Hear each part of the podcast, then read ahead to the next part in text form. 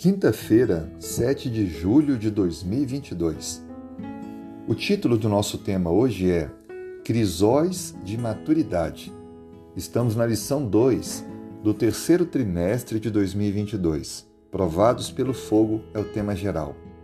O texto bíblico, 2 Coríntios 12, verso 7. E para que não exaltasse pelas excelências das revelações, foi-me dado um espinho na carne a saber, um mensageiro de Satanás, para me esbofetear, a fim de não me exaltar. Os crisóis, eles produzem maturidade. Os sofrimentos que enfrentamos na vida produzem o nosso crescimento. É importante entender que, biblicamente, Deus quer, como uma planta, podar a nossa vida para que haja um crescimento. Nós cortamos aquilo que não queremos, mas poda-se aquilo que espera-se o desenvolvimento. Por isso que a poda exige cortes de partes que podem ser desnecessárias ou que precisam ser substituídas.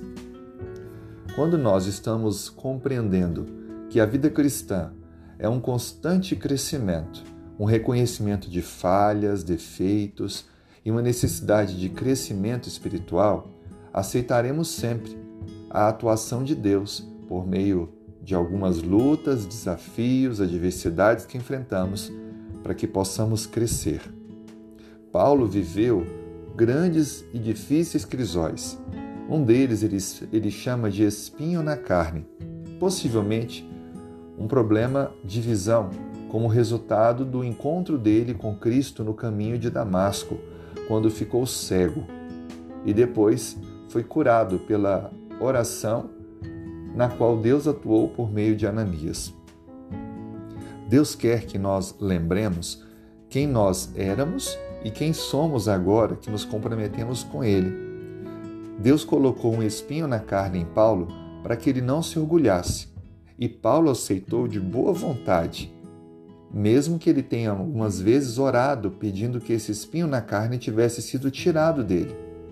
Mas essa era uma forma de Deus mostrar para Paulo que tudo o que estava acontecendo na vida dele, como um grande homem, um grande pregador, fundador de igrejas, era graças ao poder divino e não pelos méritos e conhecimentos de Paulo. Deus, de todas as maneiras, quer que nós compreendamos que a força vem do alto. O seu poder se aperfeiçoa em nós e justamente em nossas fraquezas porque quando nós estamos fracos, aí é que somos fortes. Ou seja, precisamos confiar no poder de Deus e não no nosso próprio intelecto. Viva esse dia dependendo mais de Deus, confiando mais no Senhor e entregando sua vida a Ele. E entenda que as lutas e provas da vida, quando são guiadas por Deus, resultados de alguém que anda com Deus, elas devem ser enfrentadas com otimismo, porque produzirão o nosso desenvolvimento espiritual. Que Deus te fortaleça e que você avance firme nessa caminhada. Se puder, feche os olhos, vamos falar com Deus? Senhor, muito obrigado, porque a cada dia o Senhor nos fortalece. Que a cada momento possamos depender do teu poder para vencer as adversidades Obrigado pelas lutas e provas que enfrentamos em nome do Evangelho, porque elas têm a finalidade de produzir o nosso desenvolvimento espiritual, a maturidade. Portanto, leve-nos às lutas com confiança, porque o Senhor nos dará a vitória. Abençoe o nosso lar, vida pessoal, trabalho e a saúde, e pessoas próximas que estão passando por lutas, que o Senhor possa, por favor, atuar em suas vidas. Oramos em nome de Jesus. Amém.